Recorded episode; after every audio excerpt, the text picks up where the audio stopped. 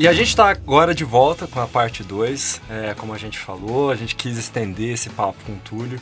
E agora, segundo a nossa tradição, é a hora das perguntas cabeludas, né? Não, brincadeira, brincadeira. A gente quer explorar um pouco mais a fundo algumas questões que, que a gente veio trazendo. É, Túlio, eu, eu vou, vou te trazer uma pergunta um pouquinho mais é, capciosa, é, que é o seguinte: como é trabalhar com uma geração é, tão ávida por é, conhecimento, mudanças, crescimento rápido, mas ao mesmo tempo que a gente percebe que tem uma série de desafios em questão de é, resiliência e tudo mais. A gente, nós temos mais ou menos a mesma idade, né? E, e as pessoas com quem trabalha, com quem nós trabalhamos são bem mais novas que a gente. Tem alguma diferença? Como é que é a sua experiência trabalhando com um grupo tão grande e, e tão diferente em termos de idade? É, eu tenho uma visão um pouco diferente disso, assim, sabe? Acho que desse ponto, assim, acho que toda vez que eu vou conversar sobre isso com algumas pessoas, é a minha visão um pouco é, diferente. Acho que uma das coisas que me impactou nessa história foi ver uma palestra de uma pessoa do Lab 48, posso estar falando errado aqui o nome da empresa e tal, mas é uma empresa de treinamentos e tal, que deu bastante, muitos dos treinamentos que a gente tinha na Whirlpool, mas foi numa palestra, acho que do, do CEO da empresa lá, há uns 10 anos eu vi isso, né? E aí ele mostrou assim uma frase que era assim: os jovens de hoje em dia querem mais desafios, eles querem estar conectados com é, as novas tendências e querem fazer trabalhos que não sejam monótonos, não sei o que e tal. Uma frase, tipo assim, super dentro do contexto. Tá? Assim, então, essa frase é de 1958. de um, de um, então, é, esse é o meu ponto, assim, sabe? Tipo assim, essa é a minha visão. A gente quer se enganar de que as pessoas mudaram, que tem alguma, óbvio que tem mudanças, que a cultura é diferente, o imediatismo ele é um pouco maior por conta até do, da velocidade da informação, né? Tipo, como é que a gente montava empresa antes de ter o WhatsApp, assim, é, é um negócio surreal, assim, pensar, né? É, ou, ou pior, né? Como é que um cara tinha uma empresa de contabilidade antes do Excel, né? Tipo, é, é essa surreal, é a pergunta, né? Essa é a pergunta que nunca vão saber a resposta. então, então, assim, beleza, isso mudou. Mas eu acho que é exagerado a visão de que mudou demais e tal. Toda vez que você tenta ter um pouco mais de empatia, se colocar no lugar daquele jovem ali, é, de alguma forma você tinha os desejos também e tal. Você talvez tivesse. Eu acho que o que mudou, acho que a grande variável que mudou é que você tem muito mais estabilidade num sentido diferente do que a gente via de estabilidade é, antigamente, que era é, estabilidade antigamente era, ah, vou ter um emprego, eu vou ficar até o final da vida e tal. Estabilidade hoje é, tem um monte de oportunidade. Se eu ficar desempregado agora, não, eu posso correr atrás. Um cara que é bom, ele tem, tipo, essa vantagem de arriscar mais, de, Pô, por exemplo, o negócio de sair num ano sabático, né? Imagina fazer um negócio desse há 20 anos, sabe? Tipo, assim, as pessoas iam te olhar e falar assim, é um alienígena, você não pode fazer um negócio desse e tal. E hoje você tem essa estabilidade nesse sentido de falar, pô, daqui dois anos, se eu sou um programador bom, um ano, eu provavelmente vou ter outra, outra oportunidade e tudo mais. São, as pessoas estão com muito mais espaço para arriscar. Dito tudo isso, eu tenho que fazer um parêntese importante, assim, eu acho que as pessoas na Raccoon se diferenciam muito com relação a isso também, assim, eu sou muito grato da gente ter é, o perfil de profissional que a gente tem lá, a cultura que a gente tem, que acaba ajustando um pouco essa história e tal. Por que, que eu acho isso? Um pouco ou muito tem a ver com o próprio curso de exatas, né? É, eu, eu sempre dou esse exemplo, né? Eu fiz engenharia, é, comecei a, a, o primeiro semestre lá, fui fazer uma prova de física, um, um, colega meu foi lá olhar a nota com o professor, depois mandou um recado para mim, ó, avisa para ele que ele tirou zero, viu? Mas é zero mesmo, zero, assim. Cara, e zero era a matéria que eu mais amava, sabe? De física era tipo assim, pô, é, eu adorava física, era mecânica, era, era lindo e tal, eu tirei zero na prova, né? E aí, o que que é isso? Assim, o curso de engenharia ou curso de, os cursos de exato, em geral, são isso, assim. Esse negócio de, ah, tem que aprender a lidar com frustração. Cara, exatas é lidar com frustração a cada matéria, a cada professor, a cada... Então, eu realmente acho que, tipo assim os cursos de exatas, na maioria deles, são um grande campo de aprendizado, que esse negócio de ah, aprender a lidar com frustração, com dificuldade, resolver problema e tal, eles já passaram por uma aprovação bem mais complicada do que a Raccoon, assim. É, isso nos ajuda demais, assim, eu acho que, é, querendo ou não, as pessoas têm mais humildade, é, são mais tranquilas, assim, entendem que as coisas não vão ser resolvidas do dia para noite e tudo mais. De maneira, obviamente, geral, né, tô falando. Eu acho muito legal um, a gente, é, nesse ponto de, de olhar para as pessoas, quando a gente fala dessa nova geração, que parece que a gente soltou algumas amarras, na verdade, na cabeça das pessoas, né? Exatamente. Onde essa moçada olha e fala assim, não, eu posso, na verdade, e eu posso muito mais rápido que você. Porque acredita no potencial, sabe como usar todo esse contexto por ter segurança, por ter tempo talvez de estudar. Mas o que eu acho muito legal é que hoje eu lembro quando a gente, quando eu era novo assim, quando as pessoas pensavam em empreender, parecia uma coisa muito do outro mundo assim. E parece que todo mundo hoje em dia já sai da universidade com super isso como opção. Eu tenho a opção de trabalhar em São Paulo, eu tenho a opção de abrir minha empresa aqui em São Carlos, aproveitar o ecossistema, mas também posso ir para fora do país, posso continuar na universidade estudando. Então acho isso muito legal. A gente até fala isso na antifragilidade, que é quanto mais opções eu tenho, mais antifrágil eu sou. Então eu posso dizer que na minha época eu era muito frágil. Exato. Eu tinha muito pouca opção, muito pouca opção. Como eu tinha pouca opção, eu tive que ter resiliência por obrigação, na verdade. Não porque eu queria ter resiliência, porque minha vontade era muito bem sair de alguns empregos dos quais eu passei já para ir para o próximo estágio. Exatamente. Hoje, tendo opção, parece que pro, quando eu trabalhava, parece que para o meu antigo empregador eu deixava ele numa situação ruim. É. Ele estava sempre ali preocupado com isso, porque ele fala assim: meu, deixa eu tomar cuidado com o que eu falo, porque eu posso perder esse cara de uma hora para outra. E eu acho isso sensacional, você passar um pouco desse medo, dessa urgência para a organização, e aí diminui demais também um monte de assédio que a gente já ouviu falar, que existia naquela época. Então, Exato. eu acho muito legal esse exemplo do Túlio, do dia a dia e tal, que na verdade eu acho que a- o pessoal eles estão eles mais antifrágeis, assim, eles têm mais opções para escolher. E aí vai de quem está organizando à frente das organizações, sempre colocar as melhores opções na frente dessas pessoas, porque Isso. se você não colocar, alguém coloca. E aí eles estão certos em, em optar pelas melhores opções. E nós, como gestores, a gente está aprendendo a lidar com isso, É, né? Com exato. funcionários que são mais antifrágeis, Exato. né? Eu lembro que nessa, nessa, acho que foi na mesma palestra que o cara falou daquele negócio dos desafios do jovem, não sei o que, de 1958, sei lá. ele contou um exemplo que, pra mim, é isso, assim, tipo, é, é muito simples, mas é, é óbvio que quando a gente fala de alguma coisa nesse sentido, vai cobrir, sei lá, 70% dos casos e tal, mas ele falava assim, eu conheci por acaso um estagiário de uma empresa, não sei o que, encontrei com ele no começo e tudo mais. Aí deu uns dois, três meses, ele me chamou e falou: Ah, tô super frustrado, a empresa é horrível, não tô gostando, as coisas estão difíceis, tô pensando em sair, vou fazer outro processo seletivo e tal. O cara falou: Pô, tem três meses que você tá aí, né? Tipo assim, não é possível que já tá tão ruim assim e tal. Aí ele fala que depois de um, sei lá, mais uns seis meses ele encontrou de novo com, com o estagiário lá, com, com o moleque, ainda não, um cara novo.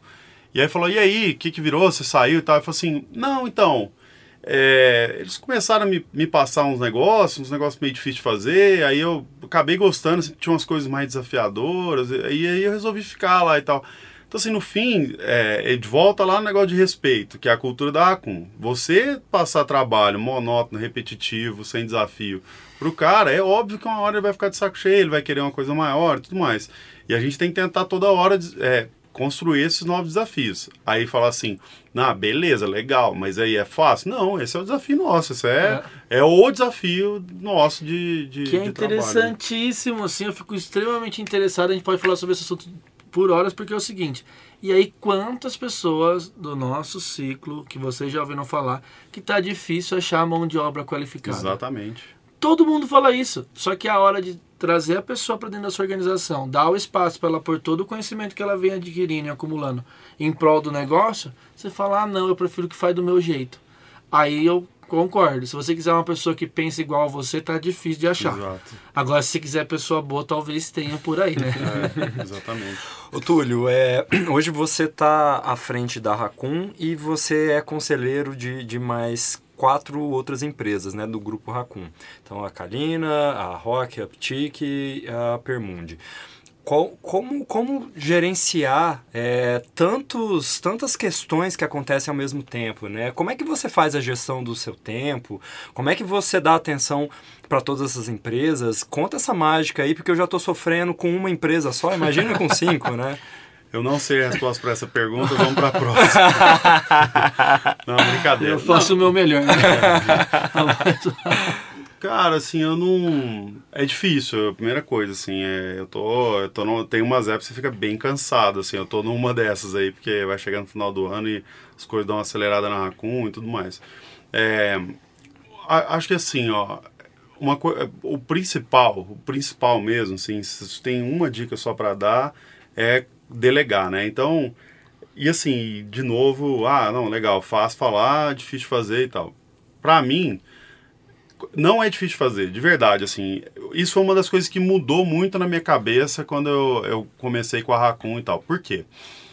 Eu tinha uma visão, assim, de que nas experiências de liderança que eu tinha tido antes tudo mais, eu sempre colocava como desculpa de que, assim, ah, as pessoas que eu estava trabalhando não estavam tão engajadas, elas não eram tão boas, assim, tudo mais. Então, beleza, eu tinha que ter gente boa para falar que agora a culpa não é minha, né? E eu acho que isso que aconteceu na. Eu encontrei gente muito boa que eu posso delegar, pô, a maior parte das coisas elas vão fazer melhor do que eu. Essa é a premissa, essa é a minha premissa básica, assim. Eu tenho certeza que 95% das coisas que cai para mim, para assim, que eu poderia resolver, alguém no time vai fazer melhor do que eu.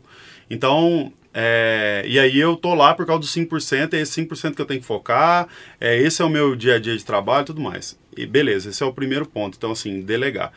Beleza, mas como que a gente faz isso, assim? É, eu, aliás, qual que é o, o, desafio disso? É que aparecem coisas que você começa a fazer antes de processar que você podia estar tá delegando aquilo ali. Esse é o meu desafio hoje, assim eu começo a fazer algumas coisas e falo, cara, mas por que, que eu, eu tô fazendo isso aqui, sabe? Dava para outra pessoa fazer, por que, que eu não passei? Então, às vezes, você entra no automático e você tem que. O meu desafio de organização do tempo é fugir do automático. É tudo que tá. Que pode ser delegado, eu deveria estar tá passando para outra pessoa e eu não, não, não devia estar tá fazendo eu mesmo e tal. Então, esse é o, o geral, assim, cara, é, é o mais amplo que eu posso falar. E a outra coisa que é legal, muito legal, assim, cara, da minha experiência, que é uma, uma coisa bem é, curiosa também dessas conversas de RH e dos treinamentos que eu tive na Whirlpool de, de trainee, de liderança, etc e tal. Que é, as empresas deveriam focar, sei lá, é, 50% do tempo em pessoas, tem uma estatística lá e tal, e as pessoas focam 10%, né? Isso é muito legal, porque, tipo, eu acho que eu consigo focar uns 25%, uns 30%, assim. E isso é o que faz você conseguir ter capacidade para fazer mais coisa. Eu não preciso ficar cuidando da tarefa, eu fico cuidando das pessoas que vão cuidar das tarefas. Esse é o, esse é o meu dia a dia. Eu tenho que fazer os one-on-ones, tenho que estar próximo das pessoas, tenho que estar removendo as barreiras quando eles encontrarem, tem que ser acessível e tudo mais. E essa é a, é a mágica aí para o negócio conseguir ter mais espaço na agenda fazer funcionar. Muito legal, muito legal. E aí, Túlio, para a gente é, pôr uma cereja no bolo aí, ouvindo um pouco você falar, queria que você compartilhasse um pouco as histórias ou como foi um pouco da sua trajetória empreendendo. Uhum. Ah, aí, eu acho que sua trajetória ela é nem tão curta nem tão longa. Como que foi até então? O que, que você poderia compartilhar para quem está ouvindo? Porque uma galera deseja já estar empreendendo e pode super aproveitar dicas aí de quem já está nessa faz um tempo. É, eu acho que eu tive a primeira experiência de empreendedorismo que eu tive foi gravar CD, né? Eu gravava CD, ganhava... meu pai me dava o CD virgem, custava uns 2,50, vendia por 10 e vivia disso durante um bom tempo, assim, né? Eu pagava todas as minhas despesas com isso, assim, não tinha mesada, não tinha nada. Mas depois disso foi... É, eu ajudei a fundar o IESEC lá em Ribeirão Preto, então foi uma experiência de começar tudo do zero mesmo, desde parte de legal. papelada, legal e tudo mais. Depois eu fiz um negócio que esse é, um, é uma dica, essa é uma dica, assim, de, pô, mas como é que eu começo a empreender, né? Eu, eu fiz um, um portal que chama My Trainee, existe até hoje. Vocês podem entrar lá, não é meu mais, é, vendi. Fiquei milionário já jovem, né, Jovem uns, empreendedor de é, sucesso, né? Acho que eu vendi por uns 15 mil reais, o investimento total foi uns 10, assim. mas, mas foi super legal a experiência e me ajudou a entrar no treino da Whirlpool, né? Mas o mindset, que aí acho que é o ponto legal de, é, do, da sua pergunta, que é assim, Antônio. O mindset era eu sair procurando um site que tivesse todos os programas de trainee. Todos. Eu não quero ir em 10, eu não quero ficar procurando, não quero receber e-mail, não quero entrar num lugar que vai me mandar um e-mail avisando. Não, eu quero um lugar que, se eu entrar lá, eu sei que estão todos lá. E esse site não existia. Então, você tinha os sites das empresas de RH que faziam os processos dela, tinha um ou outro blog que postavam, sei lá, 60% dos programas de trainee, 70%. Eu tinha uns outros sites, que era site mesmo, não era blog e tal, mas, tinha, mas faltava alguns programas programas importantes, grandes e tal. Eu falava, não, tem que ter um que tem que ter tudo. Porque da visão de usuário, de, de cliente, né? Pô, é um saco você ter que entrar em 10 sites ou ficar. Ou você tá desconfiado de que, pô, o trainee da Red Bull pode ser que não apareça ali, sendo que era isso que eu tava procurando, né? Legal. E aí eu acho que essa é a grande dica que eu dou, assim, para quem tá pensando em empreender toda vez que eu falo de empreendedorismo, eu dou a mesma dica, que é assim, quando você falar, eu quero empreender, mas eu não tenho uma ideia ainda, não sei, você tem que virar uma chave na sua cabeça que é assim, agora eu virei um caçador de oportunidades, aonde aparecer eu tenho que olhar, analisar e tal. Então assim, você vira um, tipo um scanner, assim, né? Você vai num restaurante e fala, pô, aqui podia ser de tal jeito, tal coisa. Nem todas as ideias são aplicáveis, são fáceis e tal. Mas uma hora você vai encontrar uma que você vai meio que se encantar e falar, não, isso aqui faz sentido se eu aplicar essa lógica para esse cenário, esse, né, talvez eu consiga prosperar, que foi o mindset que a gente criou a Raccoon, tipo, de falar, não, tem esses problemas, se a gente colocar essas soluções, a gente resolve esse problema. Se vai dar certo ou não, só testando para saber, não vai ter outro jeito. E é óbvio que se você está pensando uma ideia nessa, dessa no, no mercado de mineradora, você vai precisar de um pouco de investimento para poder é, fazer uma solução diferente e tal. Mas se você estiver pensando em algumas coisas mais de serviço e tudo mais, tem algumas oportunidades bem legais, assim. E outra coisa que eu dou de dica, assim, de empreendedorismo em geral é acreditar no poder de negócios tradicionais. E aí, por que, que eu falo isso? Porque a Raccoon é um negócio tradicional, cara. Não é uma startup, não é um modelo. Nossa, eles fizeram um negócio. Cara, a gente. Agências de marketing digital, eu falo, a gente é agente de publicidade. A agente de publicidade existe desde 1900.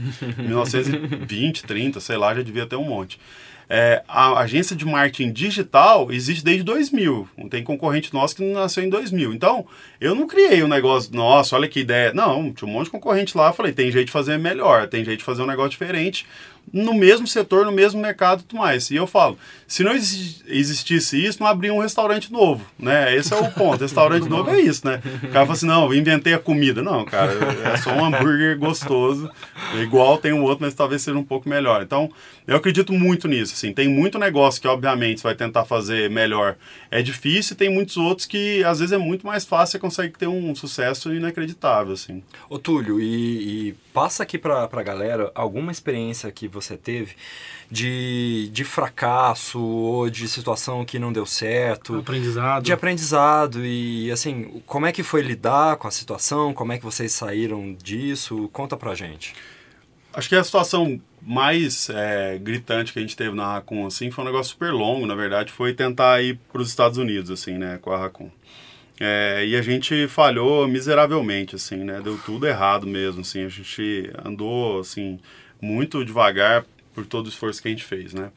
Então, só para falar, a gente ficou um ano quase, ou bem próximo disso, assim, tentando ir para os Estados Unidos. A gente tentou um milhão de estratégias diferentes, é, assim, desde contratar gente lá, contratar agências que ajudassem a gente lá, contratar negócio de lead, participar de eventos, fazer call, a gente entrar, pedir indicação. Cara, a gente tentou muita estratégia e, e, e foi ao longo do tempo é, refinando essas coisas, testando outras, pensando em outras coisas e tudo mais. Acho que as conclusões que a gente chegou são muito relacionados ao mercado americano mesmo, assim. A primeira coisa é, as agências nos Estados Unidos, elas são muito verticalizadas.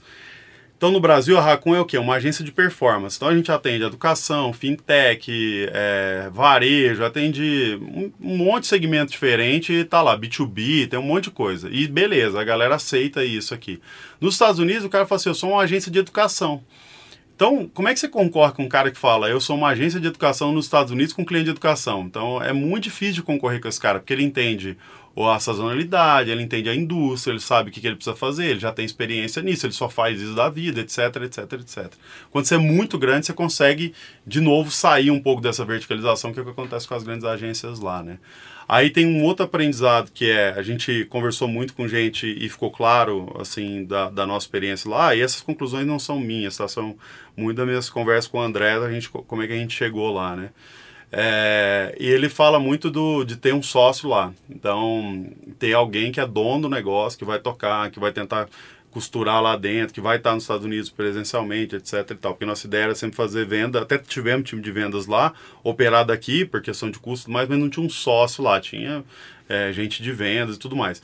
Uma outra coisa curiosa, porque isso é bem interessante do mercado americano e serve para todo mundo que um dia pensar entrar lá, é, eu tive uma conversa com o Guga Mafra, que é podcaster, uhum. tem o podcast do Guga, e fiquei feliz que tive essa oportunidade aí. E ele falou assim, cara, tem um negócio muito interessante dos Estados Unidos que é o seguinte. No Brasil, você ganha o jogo do talento. Então, você fala assim, pô, a Raccoon. Não, os caras sabiam fazer um negócio, entendiam de marketing digital, foram crescendo, foi construindo, não sei o quê. Falou, Estados Unidos é diferente, cara, é o money game. O money game é assim, é, um cara que fatura 5 mil dólares por mês nos Estados Unidos consegue um milhão de dólares de empréstimo em qualquer banco que ele for. Então, você fala assim, eu vou fazer relacionamento com é, um cliente. Enquanto você está pensando em mandar um e-mail para o cara para saber como é que ele está, o, o seu concorrente está levando ele para assistir o jogo da NBA na primeira fileira é, do playoff, entendeu? Tipo, porque tem dinheiro pra caramba, ele vai usar o dinheiro para isso, entendeu?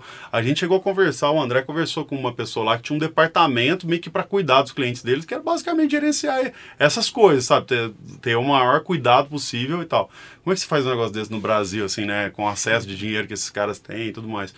Então foi uma série de coisas que a gente olhou e falou, putz, a gente foi com a estratégia muito errada, assim, e se falasse, ah, vamos começar tudo de novo, a gente não sabe qual era o caminho ainda, sabe? Isso é uma coisa bem frustrante, assim, de, pô, não saber se. A gente a única coisa que a gente tem certeza é que a gente tinha que ter um sócio lá, né? Presencialmente, tentando fazer as coisas acontecerem. Mas foi bem, bem frustrante, assim, tinha muita gente envolvida e tudo mais. Mas aí tem uma coisa legal para contar dessa história, que é o, o, lado bonito que eu vejo, que é o seguinte: a gente tinha um cara lá que era o nosso o responsável por vendas é, junto com, com uma menina, com a Bianca, é, que é o Luquete, que trabalha com a gente lá até hoje, né? E ele, ele tentou de tudo, assim, ele é um cara muito bom, né? A gente gosta muito do, do trabalho do Luquete. E, e, e, a gente falhou, matamos a operação dos Estados Unidos, falou, não vamos mais trabalhar com isso e tudo mais. No próximo, assim, dois meses depois, o Luquete foi promovido. Então isso é, isso é uma mensagem legal. muito legal para passar, sabe? Tipo, que Coisa, né? a gente falhou como empresa. Ele não falhou como Luquete, ele não uhum. falhou como profissional que estava rodando a área. A gente tentou de tudo, ele fez o melhor do trabalho dele.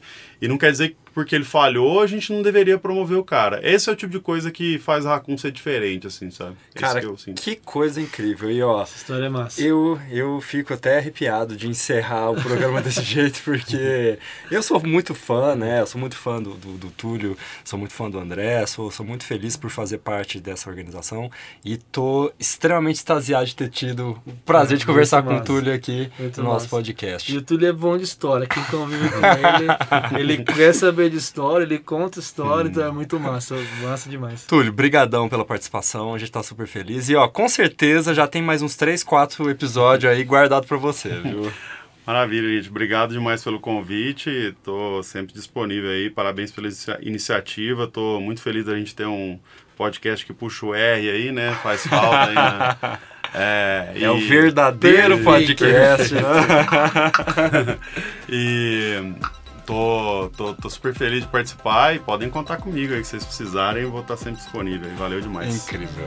Obrigadão, gente. A gente se vê no próximo episódio, então. Um abraço. Você ouviu Formigueiro, produção Berimbau Estúdio.